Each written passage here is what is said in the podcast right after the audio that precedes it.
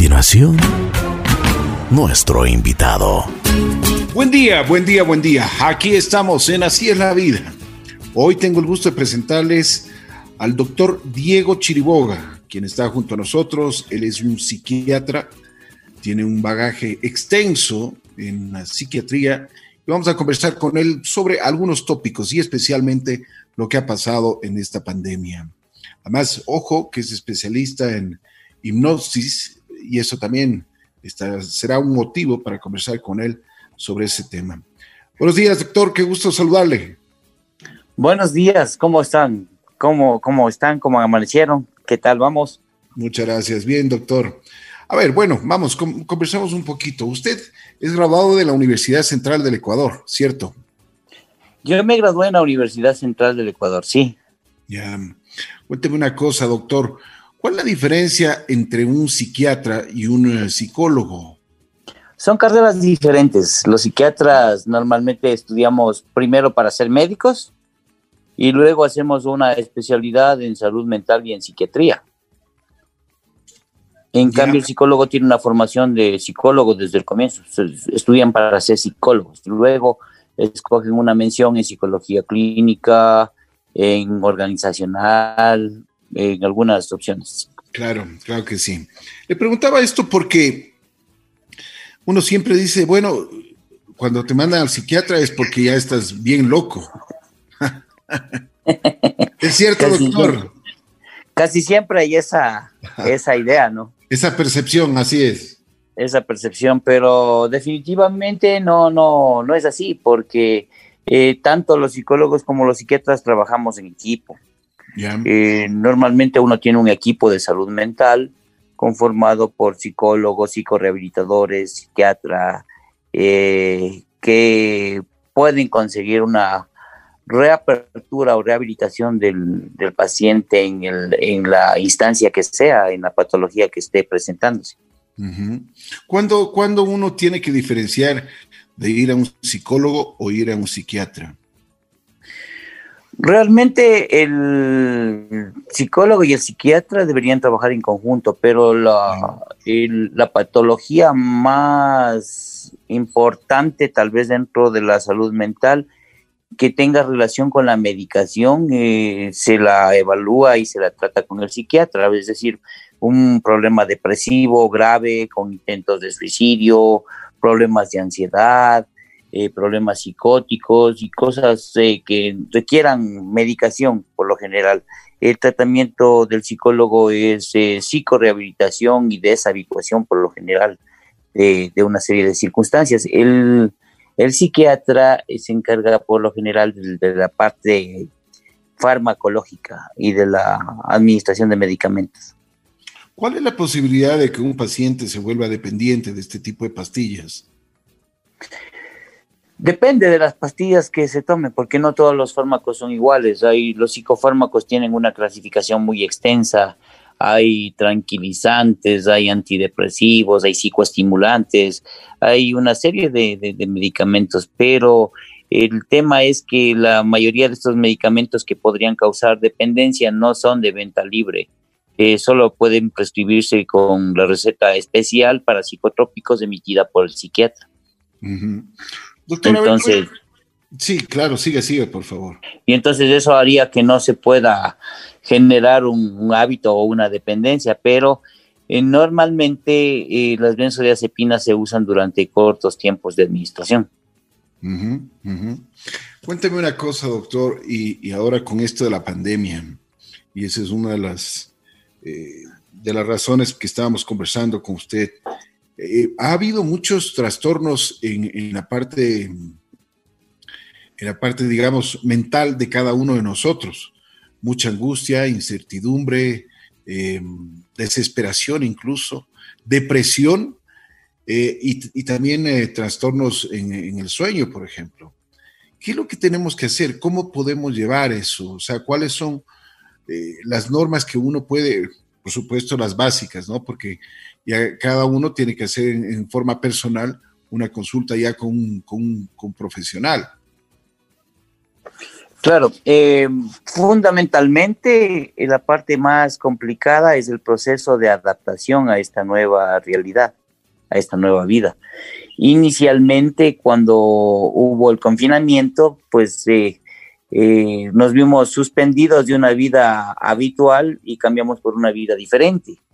Este cambio de vida generó ciertos elementos psicológicos importantes en, en cada uno de nosotros ya sea temores, por ejemplo, incertidumbres económicas acerca de lo que va a suceder, planeación estratégica de qué estará pasando después de un tiempo, anclados mucho en el futuro y, cuando uno está pensando en el futuro se genera mucha ansiedad y cuando nos anclamos en el pasado se genera depresión.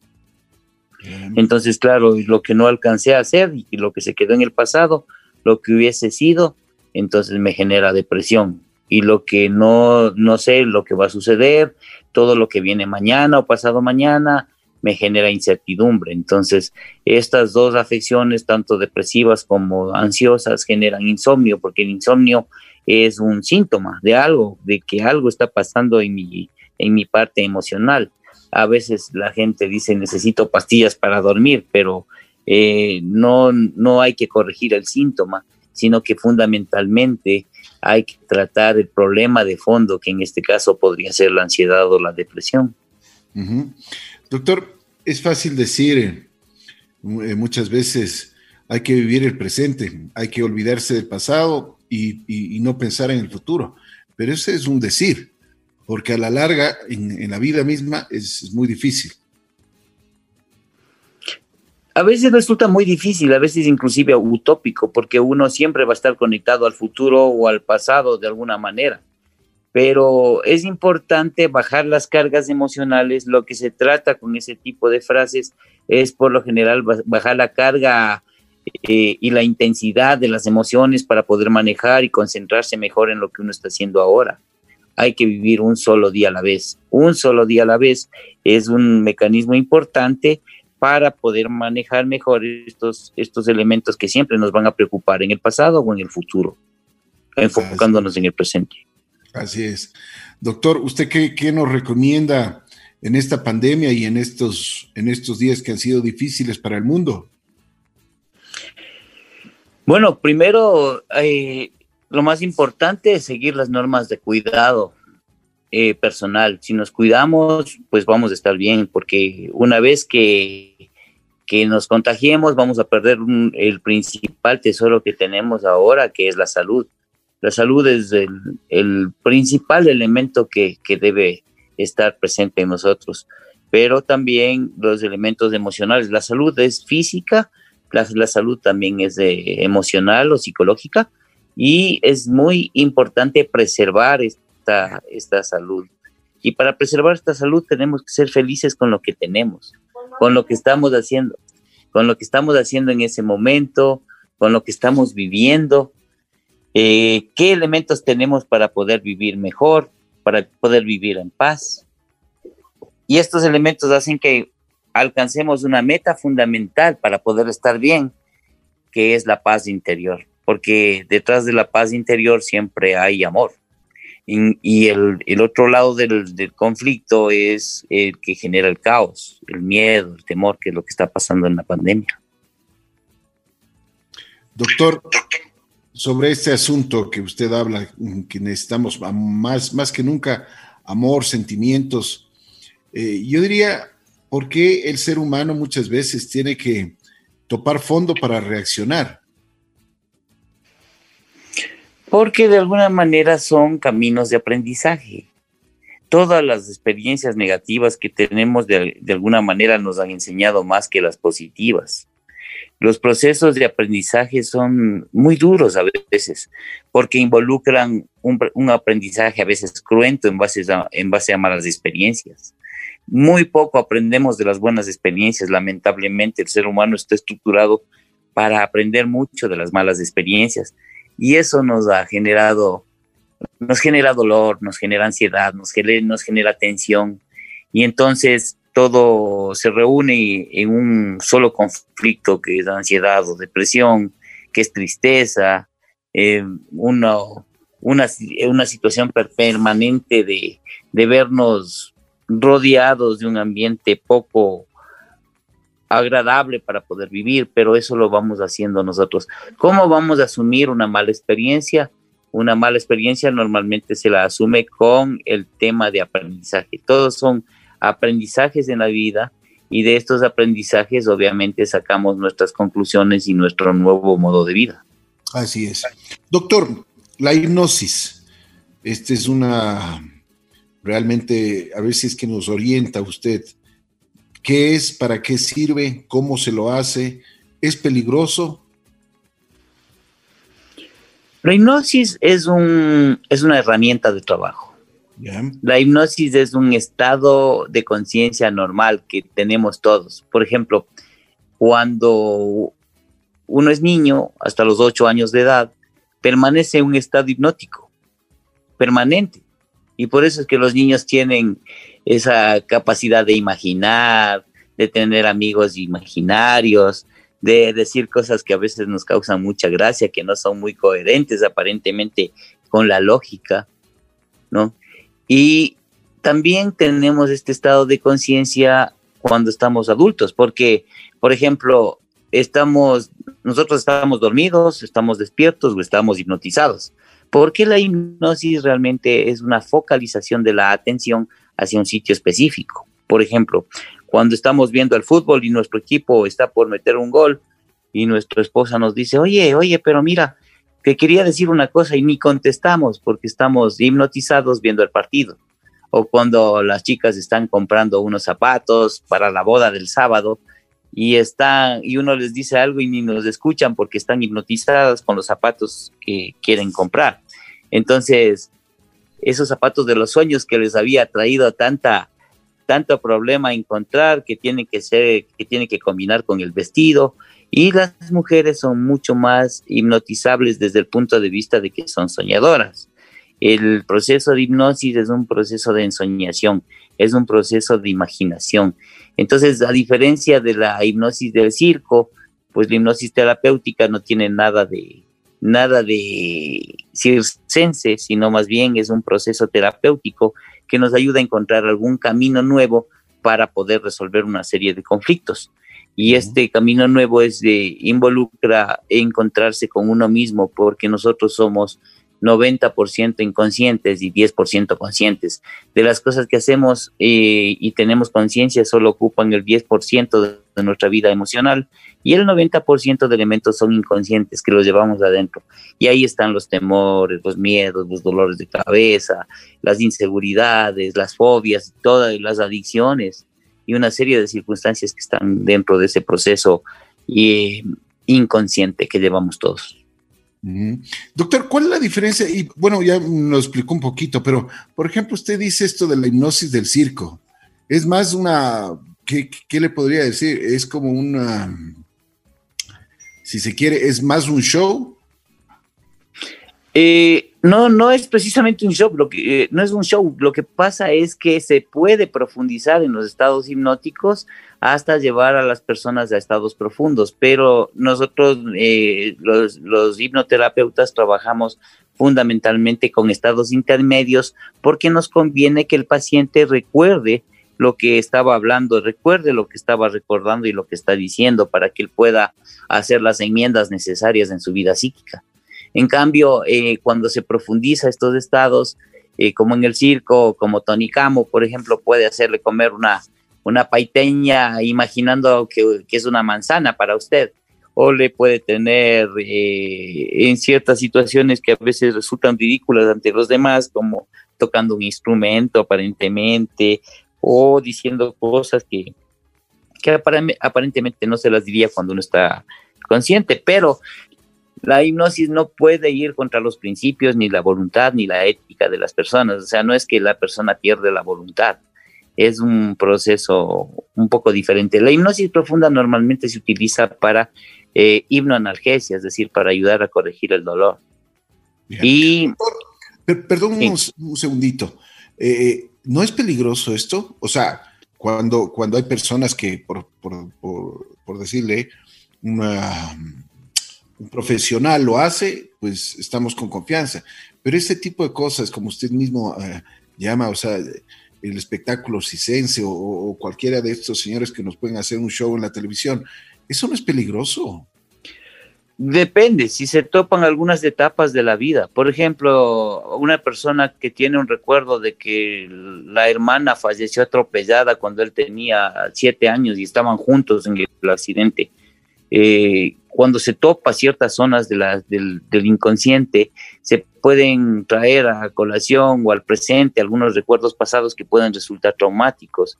Es decir, lo que podría pasar como, como peligroso, entre comillas, sería eh, recuperar recuerdos que van a ser muy dolorosos para el presente que, y van a reavivarse o reactivarse ciertas cosas que ya estaban olvidadas. Claro, claro que sí. Eh, doctor, sobre la hipnosis, ¿Es recomendado para todas las edades o, por ejemplo, no es muy recomendado para los niños? Los niños están en estado hipnótico hasta los ocho años. Ah, no sabía. Más o menos. No sabía. Sí, entonces cuando a un niño se le dice alguna cosa que aparentemente no tiene sentido, por ejemplo, se le dice a un niño sin que sepa nada ni, estemos conversando, dice, ¿y cuándo nos volvemos a ver? Dice, ya, pues ahí, ahí estamos conversando, veremos si la otra semana. ¿Y cómo se llama tu, tu pana ese, ese monstruo? Y él te da un nombre, dice, se llama, eh, te pone un nombre, ¿no? Eh, Dragon, Dragon Ball Z o alguna cosa así, de cosas que él ve, que él imagina, y tienen amigos imaginarios y no tienen compromisos eh, eh, de, quedar bien ante nadie. Entonces estos elementos son parte de un proceso hipnótico que llevamos todos en la niñez. Por eso yo digo que si, si las personas eh, conservaríamos un 10% de lo que uno es cuando niño, pues la sociedad sería absolutamente diferente porque el niño es abierto, el niño es bondadoso, normalmente siempre dice la verdad y, y sí tiene una serie de elementos que son unas, unas cualidades muy importantes que están dentro de ese proceso hipnótico innato que tenemos los seres humanos hasta los ocho años de edad. Doctor, ¿qué, anécdota usted nos puede contar así que ha tenido en esto de la hipnosis? Algo que, que, que le quedó, que, que, nos podría también contar, ¿no? Sí, bueno, realmente han habido algunas cosas súper interesantes. Por ejemplo, eh, hay cosas que no puede explicar la ciencia. Por eso es que yo soy yo soy un psiquiatra que al, mismo tiempo de alguna manera soy antipsiquiatra porque no me gustan mucho las tabletas, ni las pastillas, ni los químicos. Siempre estoy buscando algún elemento que nos ayude a tratar estas aficiones mentales porque yo me hice, yo me hice psiquiatra pensando en qué habrá más allá con, con el tema de la mente. Entonces, eh, en, este, en este ir y venir de cosas, tengo, tengo casi 30 años de experiencia dentro de la psiquiatría y de la y de la terapia en problemas mentales y emocionales, pues han pasado una serie de cosas. Por ejemplo, recuerdo el caso de una, una chica que, era ciega, que no veía y que le habían llevado a, esta clínica eh, Barraquer de Bogotá, le habían llevado a Houston y todos decían que los ojos están normales, que no tiene ninguna razón para no ver le habían llevado donde neurólogos, donde psiquiatras, donde todo el mundo. Y cuando hicimos una sesión de hipnosis, ella, ella me comentó que tenía un padrastro que la violaba. No. Y, que ella no quería ver, no quería ver esto. Y fuimos trabajando progresivamente con las terapias de hipnosis de este tema, hasta cuando ella y fue resolviendo una serie de cosas y se fue dando cuenta que este proceso de, de, aprendizaje durísimo que ella había tenido durante este tiempo de violación le enseñó una serie de cosas y ella resolvió muchos temas, fundamentalmente el perdón. Este, este padrastro ya había hasta muerto, y, pero ella le perdonó y, y volvió a recuperar su paz interior y cuando recuperó su paz interior ella volvió a ver. Qué, genial. Entonces yo me quedé súper impactado, impresionado ante una cosa de estas porque me di cuenta de lo poderosa que podría resultar la mente, ¿no? Y entonces así también habían, habían una serie de circunstancias que, pasaron. Por ejemplo, había una chica que no podía embarazarse y que había tenido una serie de tratamientos para embarazarse y de pronto en una de las sesiones saltó a una supuesta vida pasada, que no está comprobado científicamente nada de esto de las vidas pasadas, pero volvió a una supuesta vida pasada y empezó a hablar un inglés arcaico y dijo que estaba en un pueblo, en un, en un pueblo que se llamaba Nottingham, en Inglaterra, y estaba lavando en un río grande y tenía en, su, en una canasta a su pequeño hijo casi recién nacido al lado, pero el río creció y se llevó a su hijo. Entonces ella tuvo un dolor terrible y entendió que en esta vida estaba tratando de evitar ese dolor inconsciente que ella sintió en vidas supuestamente pasadas. Ella adoptó una niña y poco tiempo después se embarazó. Ah, ya, O sea que todo estaba, posiblemente estaba en la mente, ¿no? Eh, las enfermedades, el 99% de enfermedades, 99.9% por no decirlo, tienen una trascendencia psicológica, se, originan como emociones no satisfechas que han alcanzado diferentes grados de profundidad en la, en la mente hasta hacerse absolutamente inconscientes, como el cáncer, el Parkinson, una serie de enfermedades vienen ligadas a los procesos emocionales no resueltos y van profundizándose en, en, las, en las capas emocionales del individuo hasta llegar al inconsciente. Entonces, claro, por ejemplo, muchas veces tenemos una alergia y una alergia casi siempre es rechazo, estoy rechazando algo que no me gusta, hay algo que no me gusta de mi manera de vivir, no creo que haya sido justo y esto me produce una alergia. Pero si yo no controlo la alergia, probablemente la alergia se transforme después en un shock anafiláctico y me pongan algún medicamento y me muera. Y si no controlo después de ese shock anafiláctico, puede transformarse en una urticaria más severa, en, una, en, una, en un fenómeno de Artus o una serie de fenómenos eh, alérgicos que pueden ir involucrados al rechazo emocional que puedo sentir en ese momento. Doctor, una pregunta. ¿Qué podemos hablar sobre las regresiones las regresiones son un fenómeno que científicamente no está comprobado, pero en mi criterio son herramientas que ayudan mucho a que la mente pueda imaginar, pueda visualizar o focalizar ciertos elementos de resolución. Eh, lamentablemente nadie ha muerto y ha regresado para contarnos cómo le fue en, el otro mundo, ni sabemos qué pasa después de la muerte. Quizá ese es uno de los fenómenos más más buscados por el ser humano desde épocas antiguas, desde la época, desde los griegos, los romanos y muchas series que ya se transforma en cierto proceso hasta filosófico. Pero este tema de las vidas pasadas nos ayuda de alguna manera a encuadrar o encarrilar ciertos procesos que nos generan eh, dolor en la vida actual. No se, no se puede comprobar que hayan existido, pero sí, eh, sí hay evidencia de que han, sanado muchos pacientes con esto. Por ejemplo, yo tenía una, una paciente que ella cuando hizo una sesión llegó a su a una supuesta vida pasada, pero empezó a hablar un idioma como maya, de consonantes. Y entonces resulta que eh, ella, ella empezó a llorar y yo le decía, pero ¿por qué? ¿Por qué lloras? Y me decía porque mm, murió mi marido. Le decía, qué pena, bueno, murió tu marido. Y dice, sí, pero mi marido era jefe de la tribu. Y, cuando muere el, esposo en esta tribu, le entierran a la esposa junto a él, así esté viva. Entonces ella se veía con un vestido blanco, ya le iban a sepultar junto al esposo que murió y ella logró huir y estuvo tres meses, tres meses escondida en la selva, pero cuando la encontraron, le enterraron junto a su marido y su esposo ya estaba lleno de gusanos. Y entonces eso explicaba la fobia actual a los gusanos, porque ella tenía un terror a los gusanos que era una fobia inexplicable y que ella en base a esas terapias logró superar. Por supuesto.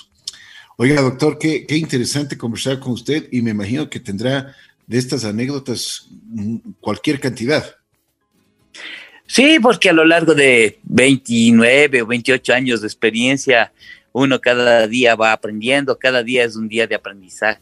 cada día las experiencias de las personas, el, entorno social, relacionarse con, nuevas, con nuevos casos, conocer nueva gente, hace que de alguna manera vayamos aprendiendo cada día, porque la vida de todos nosotros es un aprendizaje diario, cada día aprendemos. No hay un solo día en que no aprendamos algo, siempre aprendemos algo.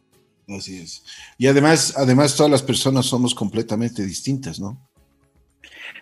Claro, que las personas somos totalmente distintas porque tenemos un temperamento que lo hemos heredado de nuestros papás y tenemos eh, un carácter que viene formado en los primeros 12 años de vida. Entonces, cada persona es como, como una huella digital, totalmente diferente tenemos ciertas cosas, a veces creemos que, conocemos a las personas, pero no las conocemos.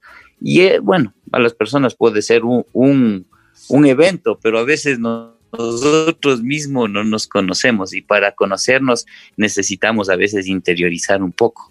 Por ejemplo, eh, cuando uno va a la montaña y por ahí a mí me pasó alguna ocasión que me fui a la montaña de paseo con unos amigos y me perdí y estaba caminando por, un, por una grieta junto al río.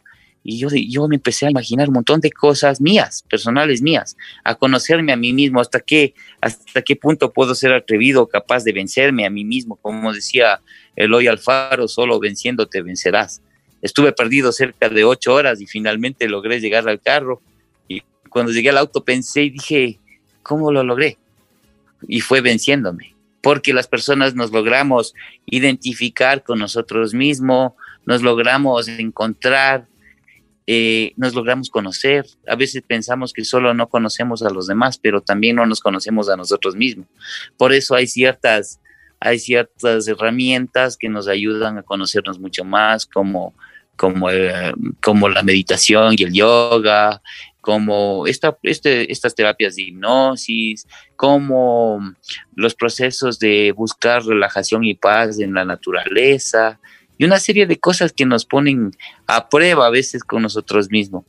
Y las experiencias duras, las experiencias dolorosas, que son parte de un aprendizaje que normalmente lo debemos llevar. Desde que el niño mete el dedo en la vela que está encendida y se quema cuando dice, ah, ah, esto quema. Cuando le decíamos, no metas el dedo en la porque te vas a quemar.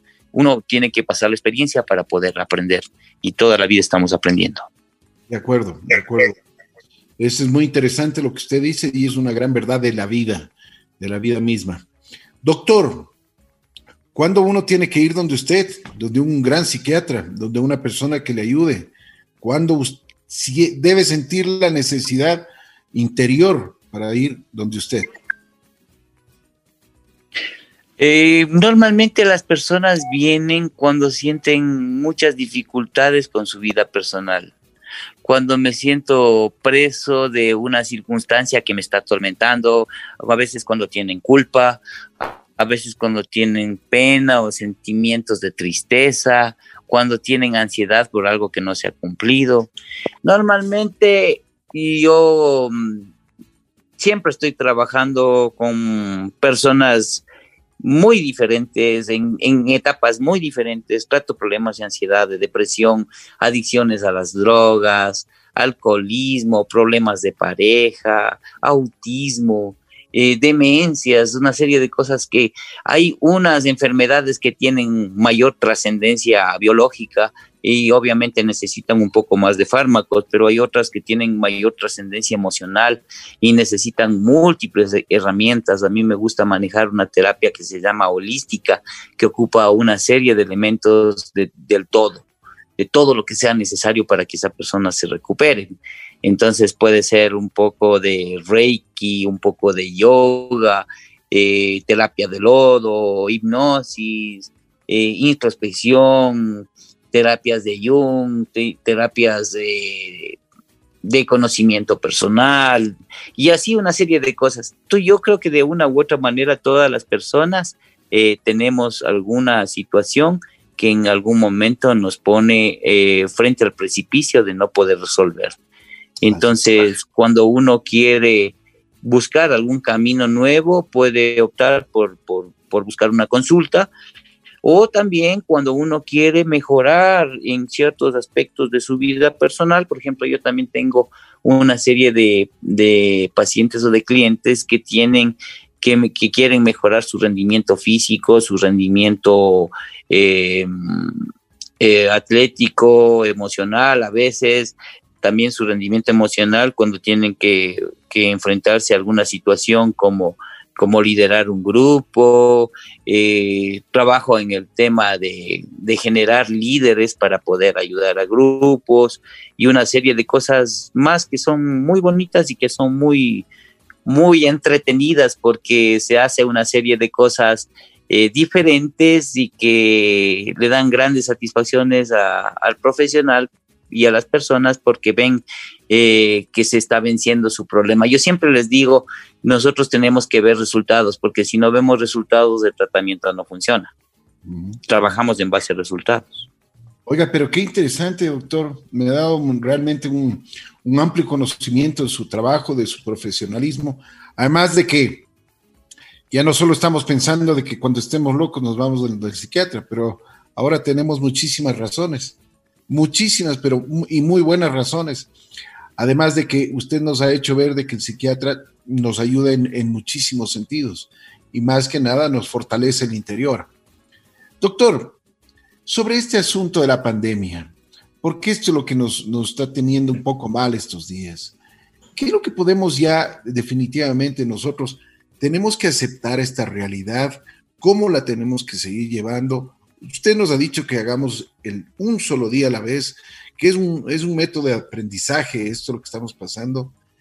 Cuéntenos un poquito más, ya en detalle, doctor, porque sí, sí me gustaría de que incluso si es que usted eh, tiene algún caso que, en estos días, para que nos, más o menos nos, nos, nos haga ver el, otro lado de, esta pandemia, ¿no?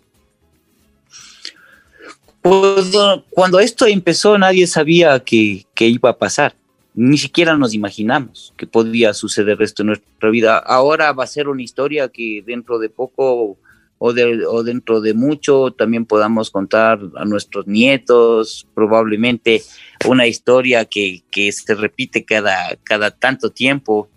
Y han habido crisis en la, en la vida de los seres humanos que han sido mucho más graves. No hablemos de las, hablemos de las pandemias mismo de siglos pasados por ejemplo, el sarampión, la varicela, la viruela, la tifoidea, eh, que murieron mucho más personas eh, y en porcentaje en relación a la población actual, un porcentaje mucho más alto. Sin ir más lejos, terremotos, guerras, hablemos de Hablemos de Japón, donde están acostumbrados a los tsunamis, a, los terremotos. En Chile, donde es tan frecuente el, tema este de los terremotos y de los movimientos de tierra. Es decir, existen una serie de, de circunstancias mucho más complejas. Tal vez un punto de vista medio interesante es darnos cuenta que esta pandemia puede ser un elemento súper fuerte, muy duro, pero no tan fuerte como una guerra. O sea, imaginemos que, que, que, que podemos morir en esta pandemia eh, o puede morir uno de nuestros seres más queridos por enfrentarse eh, a este problema de salud que estamos pasando con este virus. Pero imaginemos que, sueltan una bomba encima de nuestra casa y, mueren, muere todo el barrio o todo, todo el vecindario que con todos los amigos que queremos, todas las personas que, que son nuestros vecinos, y, también mucha gente que no queremos. Pero esta experiencia puede resultar mucho más traumática. Entonces, eh, normalmente yo manejo otra herramienta que se llama programación neurolingüística, que puede hacer o conseguir que nuestro cerebro se programe de manera diferente con la utilización de ciertas claves de acceso, de ciertas palabras. Una de esas claves de acceso que se puede utilizar en este asunto de la pandemia es hacer una comparación de los elementos que son mucho más fuertes que esto o que han sido muchos más fuertes a lo largo de la historia de la humanidad y que esto sí lo podemos sobrellevar. porque no se trata de adaptarse a una nueva realidad, sino de sacar los elementos de aprendizaje que habíamos hablado antes. Listo. Doctor, le quiero agradecer muchísimo. Si tiene algo que acotar, le, pues con, con muchísimo gusto están los micrófonos de JC Radio a su disposición. Bueno, me ha dado muchísimo gusto compartir con, con, ustedes estos momentos. Realmente ha sido un momento muy simpático poder dialogar, poder conversar, eh, resumir inquietudes. Eh, me voy muy contento esta mañana de haber podido tener este, esta retroalimentación y diálogo. Mucho gusto conocerles, que tengan un lindo día y recuerden que siempre podemos conseguir algo diferente si nos proponemos. Que tengan un lindo día. Gracias, doctor. Antes de que se vaya, me están pidiendo dónde le pueden encontrar. Si es que nos puede dar sus datos, por favor. Bueno, yo, yo me encuentro en el, en el edificio CityMed, en la avenida Mariana de Jesús y Nuño de Valderrama, eh, junto al Meditrópoli o frente al Hospital Metropolitano, en el tercer piso. La oficina es la 355 o acá en el Valle de los Chillos, en, el sector de Sangolquí.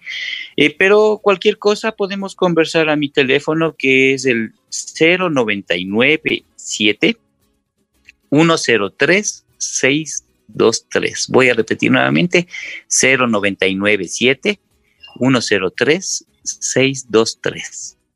Será un gusto poder conversar con ustedes. Muchas gracias. Y también todos los datos del doctor lo pueden encontrar en Facebook. Así es la vida FM.